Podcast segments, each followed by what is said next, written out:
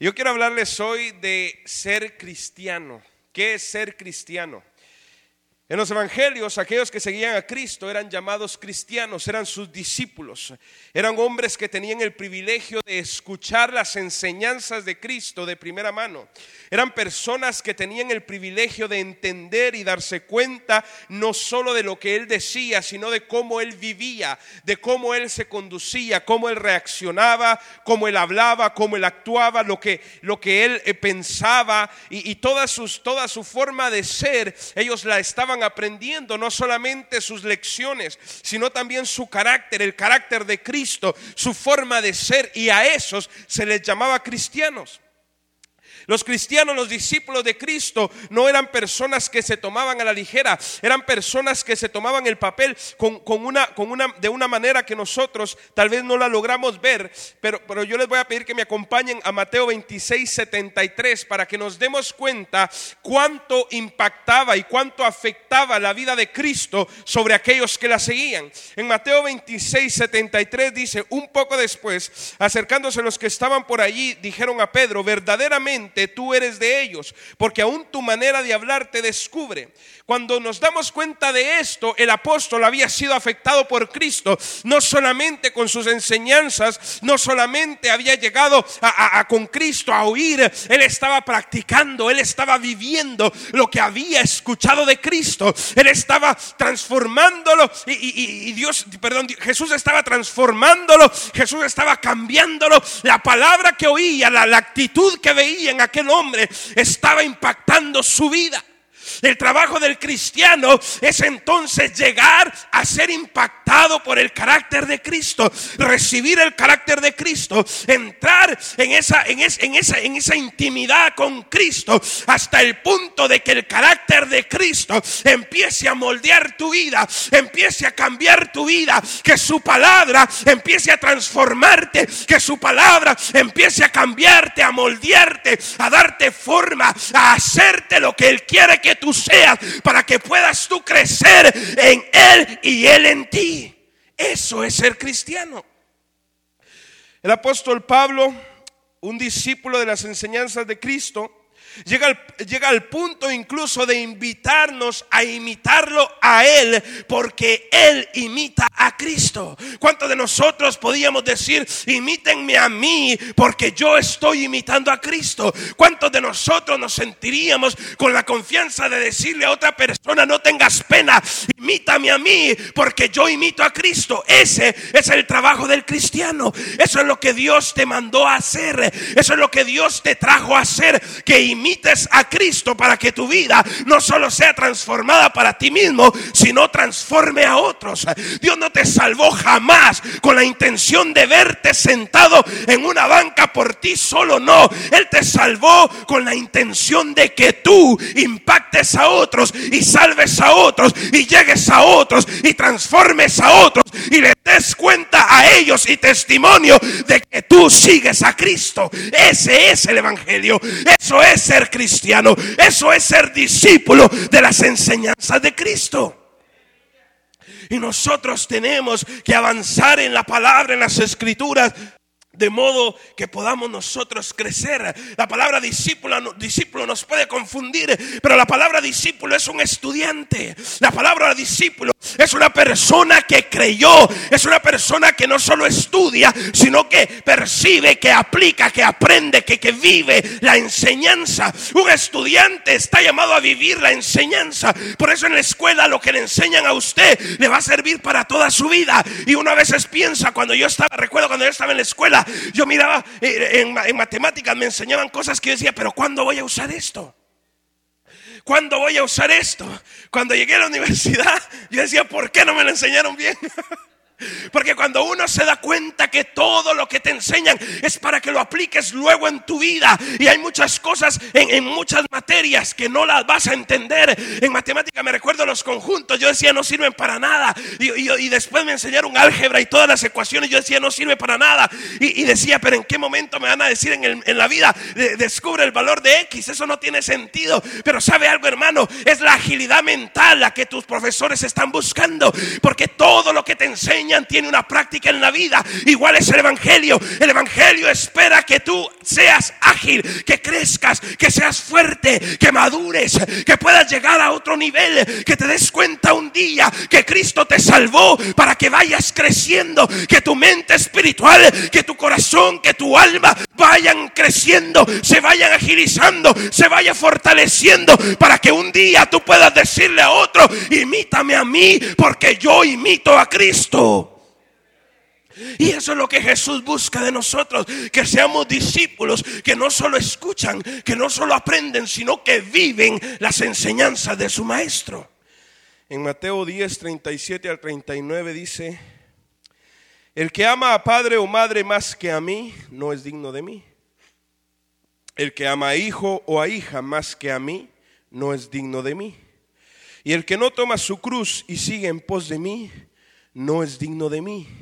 El que haya su vida la perderá y el que pierde su vida por causa de mí. Yo quiero que, que lo busque en su Biblia y lo repita conmigo. Vamos a leer del verso 37 al 39, capítulo 10 del libro de Mateo.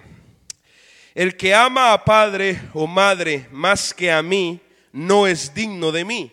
El que ama a hijo o hija más que a mí, no es digno de mí. Y el que no toma su cruz y sigue en pos de mí, no es digno de mí. El que haya su vida la perderá y el que pierde su vida por causa de mí la hallará. Padre Santo que estás en el cielo, en esta hora Dios Todopoderoso, yo te doy gracias por tu amor, por tu misericordia, por tu bondad. Yo te pido Señor que tu presencia, que tu Espíritu Santo tome control en este momento de mi cuerpo, de todo mi ser, de mis emociones y que tu nombre sea glorificado para honra y gloria tuya, Señor. En esta hora, Padre Santo, yo te pido que tengas misericordia de nuestras vidas, que tu palabra nos sea servida, Espíritu Santo. Sírvenos la mesa, danos la palabra para que podamos crecer y que la semilla incorruptible de verdad y justicia, que esa semilla, Señor, pueda crecer en nuestros corazones. Espíritu Santo, contigo es el tiempo. Sírvenos la mesa en el nombre de Jesús. Yo te lo pido. Amén y amén. Yo, yo, yo, hermanos, a veces decimos, decimos cristianos muy fácil. Y a mí me duele, a mí me duele, porque a veces decimos yo soy cristiano y se nos hace facilito decir soy cristiano, pero usted acaba de, de leer conmigo lo que aquí dice. Usted acaba de ver conmigo lo que aquí acabamos de leer. Ser cristiano no se puede decir a la ligera. Ser cristiano no es un nombre, no es, no es un cambio de religión. No cambiaste de religión, no cambiaste de apellido. Ser cristiano tiene una responsabilidad. El nombre de cristiano tiene una tarea. El nombre de cristiano tiene un trabajo que tienes que hacer. El Señor te mandó a hacer un trabajo, te salvó para hacer algo. Te dio nueva vida, te dio un nuevo ser, te hizo de nuevo, te, eres nueva criatura con un propósito. No eres sin propósito, no estás aquí sin nada que hacer. No, tienes que aprender tu trabajo, tienes que saber a qué te salvó Dios, para qué te llamó, cuál es el principio del que Él te haya cambiado y para qué te cambió. Tienes que conocerlo. ¿Para qué te llamó cristiano? ¿Para qué te llamaste a ti mismo cristiano? ¿Para qué decidiste un día ser discípulo de Cristo? Es fácil decir soy cristiano. Hoy en día yo, yo, yo me sorprendo mucho cada vez que vengo para estas fechas la cantidad de cristianos que salen a celebrar el Día de las Brujas. Eso es como que los judíos celebraran el cumpleaños de Hitler. Eso es como que los judíos fueran a dejarle rosas a su tumba. Eso no tiene sentido. No tiene sentido. ¿Cómo es posible que usted es cristiano, que usted camine en la luz? La Biblia dice, la senda del justo es como la luz de la aurora que va en aumento hasta que el día es perfecto. Y usted está celebrando el día de la oscuridad. Y usted está celebrando a los sirvientes de la oscuridad. Eso no tiene sentido, hermano, no tiene sentido. ¿Acaso no se da cuenta usted que en Israel el mismo Dios, Jehová, su Dios, dijo que apedrearan a las brujas porque tenían el, espíritu de Satanás en ellas y no podían vivir entre ellos? ¿Y cómo es que hoy en día los cristianos la celebran? No tiene sentido. Ahora se nos hace fácil decir soy cristiano. Un día de estos, una muchacha de esta iglesia puso algo en, en una red social de que ella ya no iba a tomar licor y que, y que ya no tomaba licor porque era cristiana. Y, una persona cristiana puso, no sabía que los cristianos no pueden tomar licor. Hermano, ahora es tan fácil decir soy cristiano y seguir viviendo lo que has vivido que da miedo, da miedo. Ya no, eh, a mí me dan ganas de decirle a mucha gente, miren, sabe que hágame un favor, no lo cuente, guárdeselo usted, porque usted anda, anda, anda desprestigiando el evangelio. El evangelio ahora se volvió algo de que tú eres cristiano y Dios te deja hacer lo que quieras. No es cierto. Dios te dio leyes te dio reglas, te dio un propósito, una vida para que vivas en santidad. Vivir en santidad es vivir apartado. Vivir en santidad es vivir apartado. Yo le voy a decir algo, bíblicamente no existe en la Biblia una parte donde se prohíba que la mujer use pantalón. No existe. No existe. Pero le voy a decir algo. Hay una razón por la que en el tiempo de antes, cuando a las mujeres no se les permitía usar el pantalón en la iglesia, Dios se movía más. Es cierto, hermano. Disculpe, pero es verdad. Dios se movía más en esas iglesias. Y le voy a decir por qué. Porque la santidad es apartarte. Mientras más te apartas, más te acercas a Él. El que es amigo del mundo no es amigo de Él. Pero el que es enemigo del mundo, ese es amigo de Él. Porque a eso te llamó Dios. A dar testimonio que no eres de esta tierra. Que estás de paso. Que vas a llegar un día a la tierra celestial. Y que allá está tu, tu ciudadanía. Allá está tu nacionalidad. Allá está tu casa. Allá está tu Dios. Allá está tu Padre allá hay esperanza, no aquí. A eso te llamó. Ser cristiano en mi país se ha vuelto una moda. Los que no son cristianos tal vez, o perdón, los que son recién convertidos, recién cristianos, tal vez no van a entender lo que voy a decir. Pero los que ya tienen rato de ser cristianos van a entender lo que digo. En mi país se ha vuelto una moda ser cristiano, porque en mi país la moda es ir a la iglesia de Carlos Luna. Cash Luna, como lo conocen la mayoría. Esa, es la moda. Ir a la iglesia de Cash. Pero fíjese la moda tan terrible que se ha vuelto que hay empresas en mi país que si usted va a esa iglesia no lo contratan. ¿Cómo es posible que estamos desprestigiando el Evangelio a tal manera? Cuando antes, cuando yo era niño, en mi país, usted decía, yo soy cristiano, le daban el trabajo sin pensarlo. Usted decía, yo soy cristiano. Mire, en mi país llegó un tiempo que si usted decía, soy cristiano, había gente que le daba las llaves de su carro. Le decía, mire, usted es cristiano, sí, sí, yo soy cristiano, me, espera aquí, solo voy a ir a hacer un mandado. Eh, sí, sí, sí, sí, hay necesidad de mover el carro, me lo mueve. Porque usted era cristiano, porque ser cristiano significaba algo. Dios te llamó a dar un testimonio, no aquí adentro, aquí adentro a nadie le importa tu testimonio.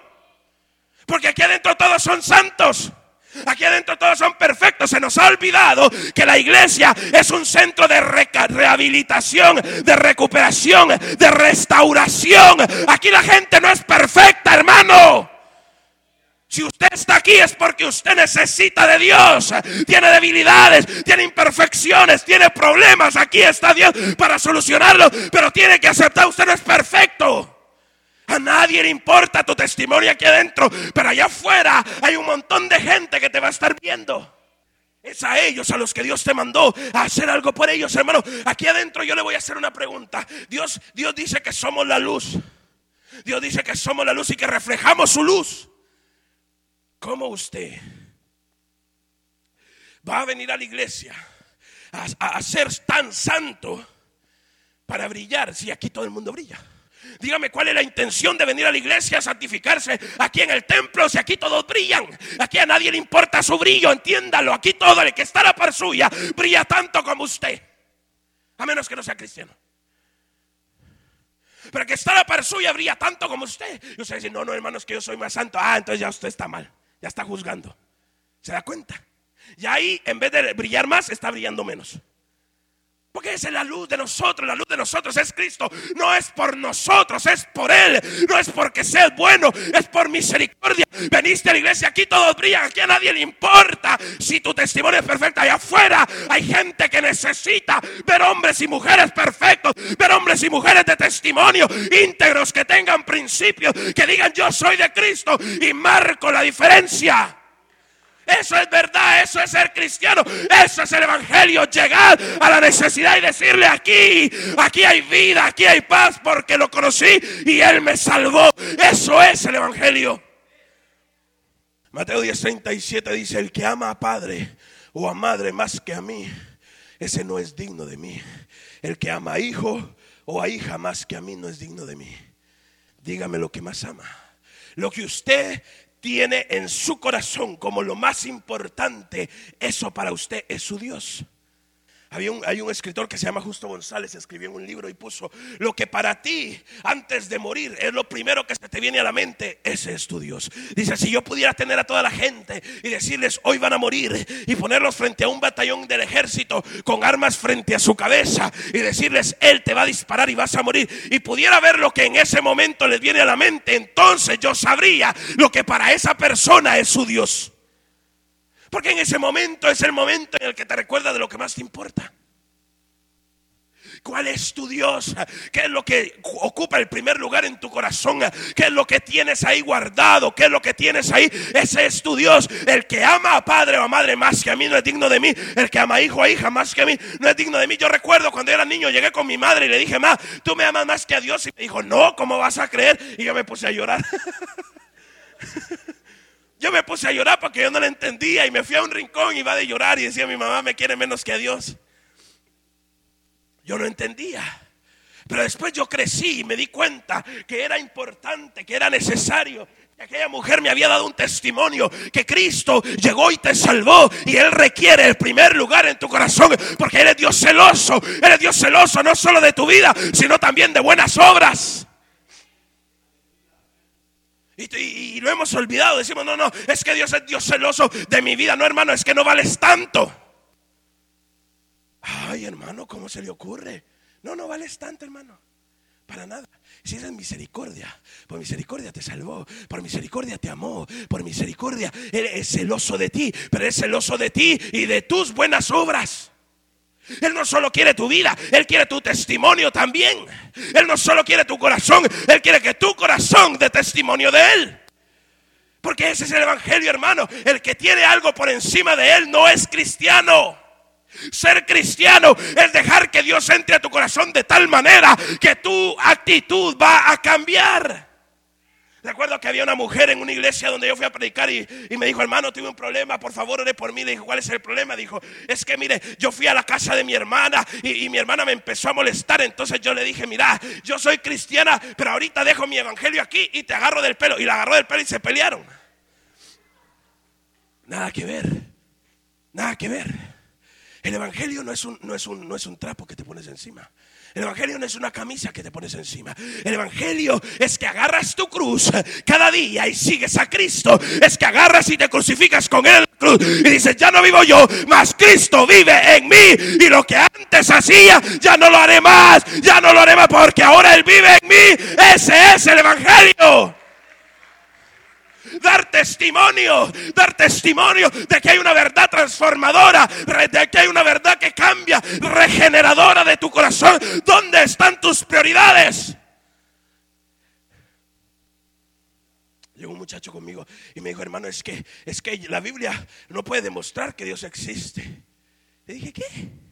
Dijo, sí, la Biblia no puede demostrar que Dios existe. Dijo, la Biblia es como que yo creyera que, que, Superman existe, porque aquí hay un librito que dice que Superman existe. Le dije, eres demasiado ignorante para prestarte atención, pero te lo voy a prestar por un momento. La Biblia no solo sí demuestra que Dios existe, la Biblia no solo sí prueba que Dios existe, si la leyeras, sabrías que la Biblia no solo demuestra que Dios existe y prueba que Dios existe, sino que demuestra que te puede cambiar. Si la leyeras te darías cuenta que la Biblia no solamente demuestra y prueba que Dios existe, sino que la Biblia te demuestra que Él puede transformarte. Pero ese es nuestro problema. Hemos perdido las prioridades. Un discípulo de Cristo vive, traga, bebe, consume las enseñanzas de su maestro para ser transformado de pies a cabeza y que tu vida refleje un cambio nuevo, una transformación. Eh, mire hermano, sabe que cuando el pastor pasó aquí a leer lo de Malaquías, yo estaba ya sentado y dije, ¿por qué no traigo un mensaje de los diezmos? Ahí se quedaron callados. Está bien, por mí no hay problema, tomamos un día, lo voy a traer. Porque usted es un ladrón. Si no paga diezmos, si paga diezmos, no lo es. Yo no puedo hacer nada.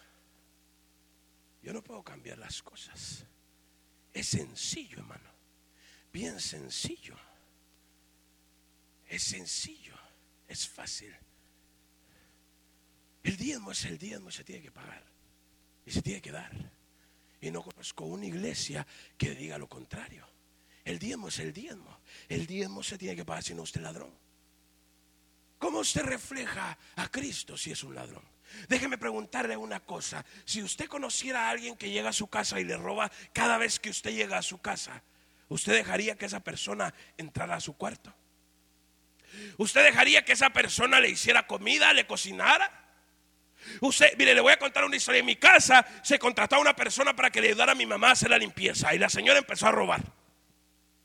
Y se tuvo que despedir. Se le tuvo que decir, mire, ya no puede venir. Y ella quería saber por qué, pero no le quisimos decir usted ladrona, pero, la tuvimos que, dejar ir, la tuvimos que despedir. Ahora yo le pregunto a usted, ¿usted de veras cree que Dios está contento con que usted le sirva si usted es ladrón? ¿Ah? ¿Quién dijo no? Hable más duro. Amén. Porque esa es, esa es la verdad del Evangelio. Si usted le está robando a Dios, yo, si fuera su pastor, yo no lo recomiendo. A mí no me llame. Porque usted es ladrón. Si le roba a Dios, ¿cómo sé yo que no me va a robar a mí? ¿Cómo sé yo que no va a ir a robar a su trabajo si le roba a Dios? Si no tiene la vergüenza de darle a Dios lo que le pertenece. ¿Cómo? Ahora sí están abostezando. ¿Cómo, ¿Cómo sé yo que usted no va a ir a un trabajo a sacar dinero si a Dios usted no tiene la vergüenza de darle lo que le pertenece? Es que hermano no me alcanza. Nunca te va a alcanzar porque no le has dado nada. Y no haga así, sino usted que si usted da diezmos también las ofrendas. Sí, no dijo nada más los diezmos, las ofrendas también. Hermano, es que la verdad, es que ¿qué quiere que le diga? Yo no me puedo parar aquí a decirles que sean como a Cristo y dejar que sean ladrones. No puedo. Yo pago diezmos. Yo doy ofrendas. Yo lo hago. Yo no puedo pararme aquí a decirle, hermano, sea como Cristo, pero guarde su cartera, su billetera, su, su, dinero. No, es que su dinero no es suyo. No, no lo es. Y, y, ni vamos a entrar a las primicias porque me los trueno. ¿Es cierto? ¿Es verdad?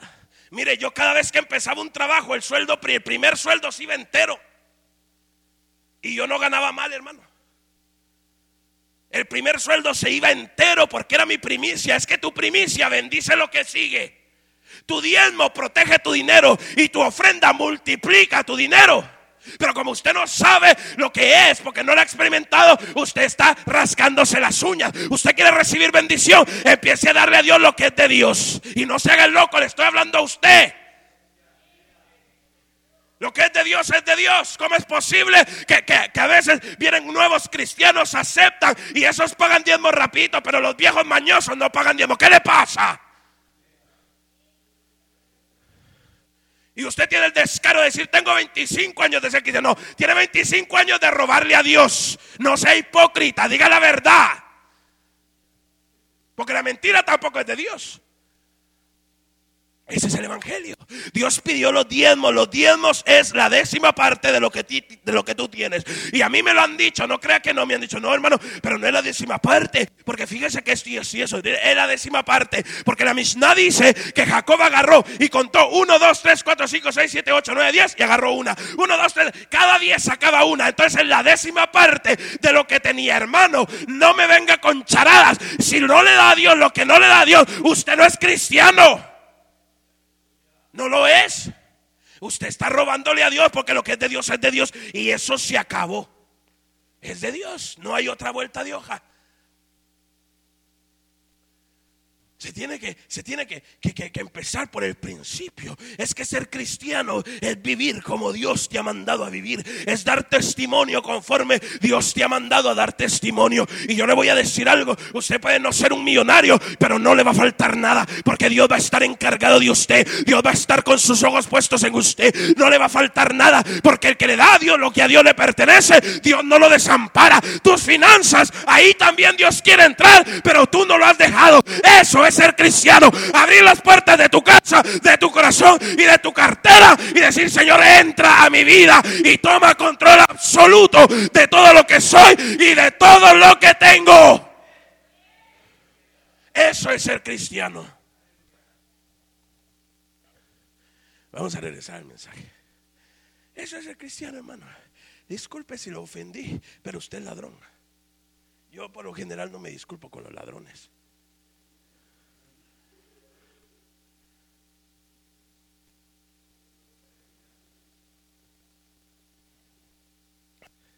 ¿Qué es lo que ocupa el primer lugar en tu corazón? ¿Tu dinero? Por eso no das Es que hermano no me va a alcanzar. ¿Y cómo sabes que no te va a alcanzar? Entonces no crees en Dios porque no crees que Dios te va a multiplicar. Eso es lo que pasa contigo. Entonces, ¿cómo es que dices que eres el primer lugar en tu corazón? Es que hermano no tengo para dar diezmos. Nunca vas a tener y vas a vivir en pobreza y vas a ser maldito. Porque Él, Él te maldijo, no yo. Ah, ah. Lea, lea, lea, lea. Él está maldiciendo al que no paga diezmos y al que no da ofrenda. No yo, Él. Porque hermano, esa es la realidad de lo que Dios te dio. Eh, yo le voy a hacer una pregunta, una pregunta, porque yo, yo, déjeme hacerle una pregunta. Usted trabaja en algún lugar y llega de cuenta que un día llegó el, el dueño de la empresa y le dijo, mire, yo soy el dueño de la empresa para la que usted trabaja, yo le voy a dar mil dólares cada mes y lo único que le pido es que de esos mil dólares usted le dé 100 dólares a mi esposa una vez al mes yo me voy a ir de viaje, yo la voy a dejar a ella con mis hijos y, usted y otro montón de gente le van a estar dando 100 dólares a ella una vez al mes. Pero yo lo único que le pido es que no le deje de dar esos 100 dólares. Yo le voy a dar mil dólares cada, cada mes, cada mes mil dólares. Pero esos 100 dólares usted se lo tiene que dar a ella de esos mil que yo les doy, que yo le doy. El, el hombre se va de viaje y regresa después de unos años. ¿Usted cree que él va a estar feliz con usted si usted no le dio nada? ¿Ah? Porque usted es ladrón. ¿Usted cree que usted le va a dar la cara a ese hombre? Si usted no le dio nada a la esposa, usted sabe lo que usted hizo. Es lo mismo con Dios. Dios te está dando tu trabajo, tus fuerzas, tu dinero. Y lo único que te está pidiendo es que no falles en esa área porque te quiere dar más. Pero como no quieres que te dé, le estás robando porque encima te parece que te pide demasiado. Yo doy el 30%. Hágame el favor, a usted le piden el 10. Ay, ahora sí se quedaron callados, como que les pegué en la cara. No, hermano, esa es mi decisión. Yo doy el 30%. Yo. El 20, perdón, el 20, el 20. no quiero mentir, el 20, daba el 30. Pero lo hice por competencia y Dios me regañó. Entonces doy el 20, el 20%. Yo doy el 20 porque esa es mi decisión. Él no me lo pidió yo. Imagínese usted que ese hombre regresa después de un tiempo y cuando le dice, mire, ¿cómo le fue con mi esposa? Usted le va a decir, mire, yo le di 200, usted me dio 100, usted me dijo, pero yo le di 200. A mí, hermano, Dios no me ha dejado, Dios no me va a dejar porque yo soy fiel con mis diezmos y mis ofrendas y con mis primicias. Pero usted, ¿qué le pasa? Eso es ser cristiano, hermano. Si no le gusta eso de ser cristiano, ¿qué quiere que yo haga? Si yo no inventé las reglas, si esto no es el genriismo, es el evangelio, el cristianismo. Esta no es mi palabra, es la palabra de Dios. Eso es ser cristiano. Eso es ser cristiano. Es bien sencillo, hermano. Mire, usted, yo no sé por qué estoy hablando de los diezmos. Usted no los va a pagar. Pero le voy a decir algo. En la iglesia donde yo voy, en Guatemala, que ya ni voy porque ni paso ahí, pero en esa iglesia en Guatemala, llegó una mujer una vez con su esposo, eran pobres, llegaron al punto de que, aunque usted no lo crea, entre tres personas en su casa se comían una tortilla con sal, entre tres, porque allá hay pobreza, pobreza. Entre tres comían una tortilla con sal. Ninguno de los tres tenía zapatos. Tenían ropa que le habían comprado quién sabe cuánto. Y el hombre era gordo y como que la compró delgadito. Y llegaron bien pobres a la iglesia, se les ayudó, se les tendió la mano, pero de repente Dios los empezó a bendecir y, empezaron a, poner un negocio de vender queso y crema y después el negocio creció y después empezaron a poner una carnicería y el negocio les creció y cuando nos dimos cuenta que el negocio les había crecido, estábamos, un día yo orando por ellos le decía, Señor, bendice el negocio y Dios me dijo, no, lo voy a bendecir. Le dije, ¿por qué? Dijo, porque se volvieron muy ambiciosos y no están pagando los diezmos. le dije, eso no es mi culpa. Yo tengo que orar que bendigas a todos. Le dijo, no, a ellos no, porque no los voy a bendecir. Y está bien. Entonces ten misericordia. Empecé a orar por misericordia. Un día después de un, de, un, mensaje, ellos pasaron al frente y después de un mensaje, yo oro por ellos y Dios les habló y les dijo, lo que no se llevó el pulgón y el revolcón, yo me lo voy a llevar. A la semana entraron los ladrones y le robaron todo de la carnicería.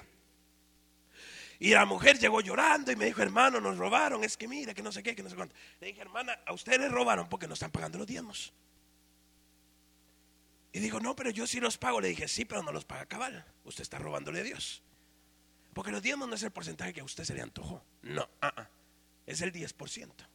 Y dijo, hermano, pero ¿cómo le hago? Le dije, vuélvalos a pagar, hermano, es bien fácil. Dijo, pero todo lo que debo, ah, eso es un problema suyo con Dios, yo no sé. Ese es su problema con Dios. A mí no me, porque yo, que yo no le voy a hacer las cuentas. Dijo, pero ¿qué hago? Que le pague los diezmos. Y el esposo se enojó y me dijo, no, no es cierto. Dios no castiga así.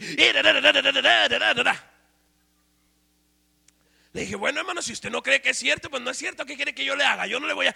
usted no cree, no cree. Yo no puedo hacer nada. Es su problema, es su dinero, no el mío.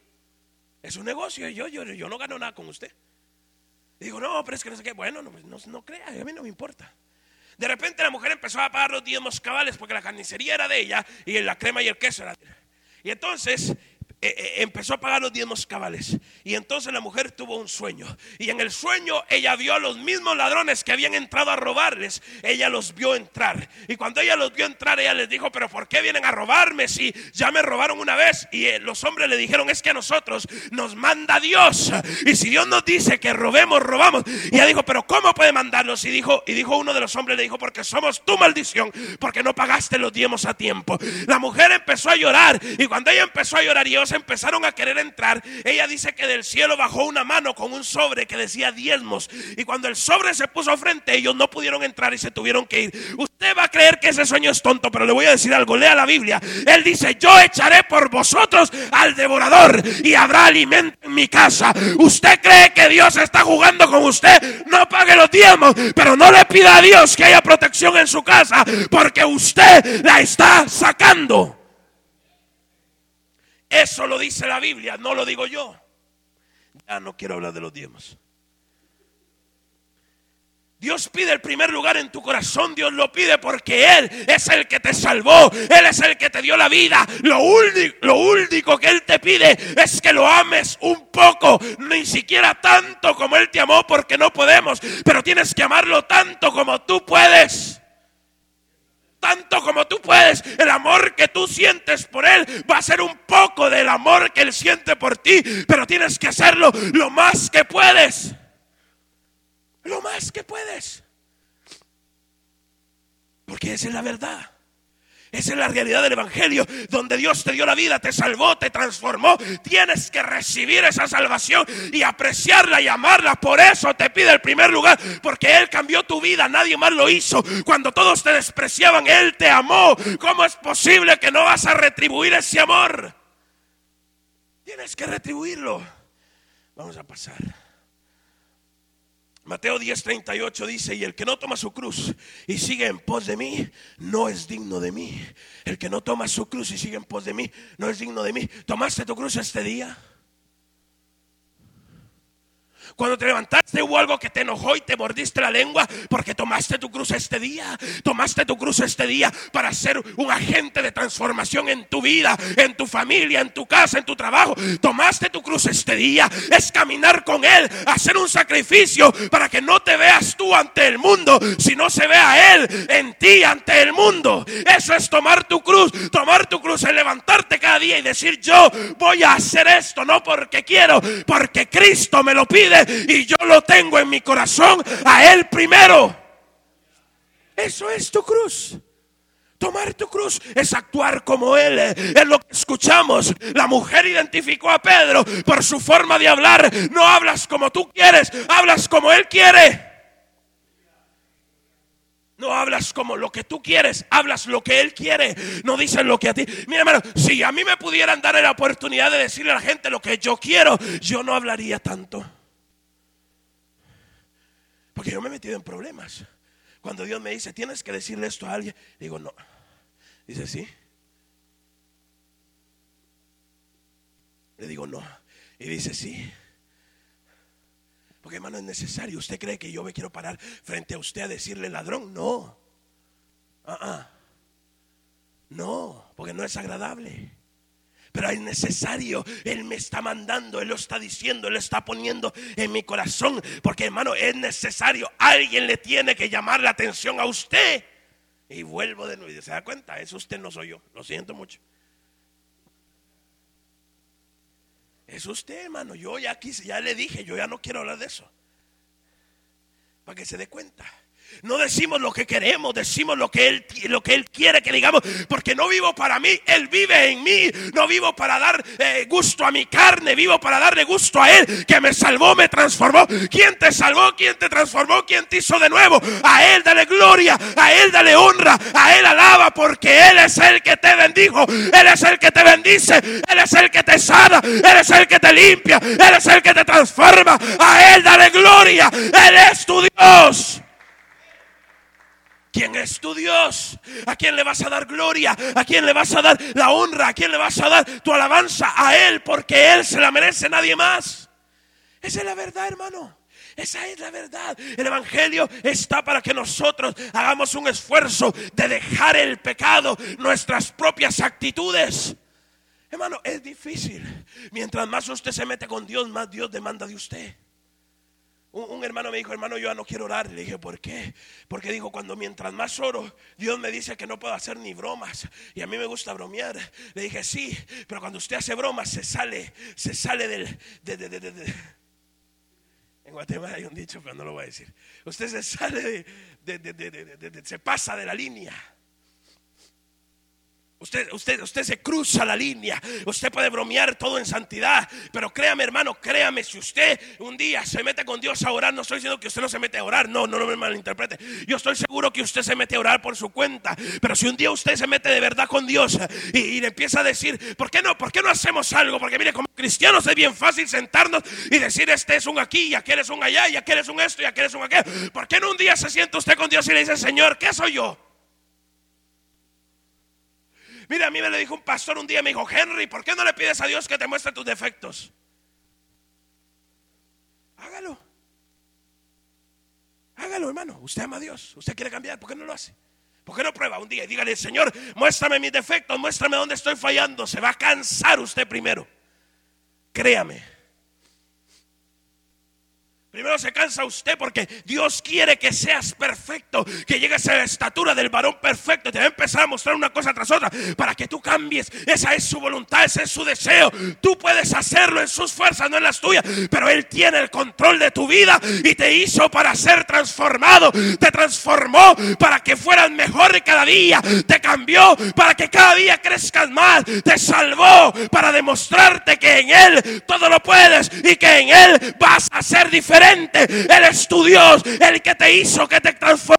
Él te va a demostrar el camino que tienes que seguir. Ese es así el Evangelio. Hermano, es un Evangelio donde cada paso que das y cada momento que caminas vas creciendo en Él. Este mensaje que no te gustó es para que crezcas. Lo de los diezmos que no te gustó es para que crezcas. Porque Dios quiere verte crecer quiere verte prosperar. Hermano, es así. Así es el Evangelio. Mateo 10, 39 dice, el que haya su vida la perderá y el que pierde su vida por causa de mí la hallará. Oiga lo que dice. No dice el que pierde su vida la hallará. El que pierde su vida por causa de mí la hallará. Ahora este es uno de los versos más fáciles de entender y al mismo tiempo más difícil. Porque es bien fácil de entender pero casi nadie lo entiende. El que pierde su vida perdón, el que haya su vida, está hablando de aquel que se dedica a satisfacer todos sus deseos. que se dedica a hacer todo lo que a él se le antoja, ese encontró su vida, ese encontró su forma de vivir la vida según su manera. Eso es encontrar tu vida. Encontrar tu vida es caminar dándole placer a la carne, caminar en esta vida dándole placer a tu corazón. Lo que Él te pide se lo das y no pregunta. Eso es encontrar tu vida. Pero el que pierde su vida por causa de Cristo es aquel que dice yo quiero esto, pero me detengo en el camino, no lo voy a tomar porque yo sé que Él no quiere, porque vivo para Él, porque mi vida no es para mí, es para Él. La perdí, pero la perdí por Él y por eso la voy a encontrar. ¿Sabes eso no tiene sentido? Te está hablando de la vida eterna.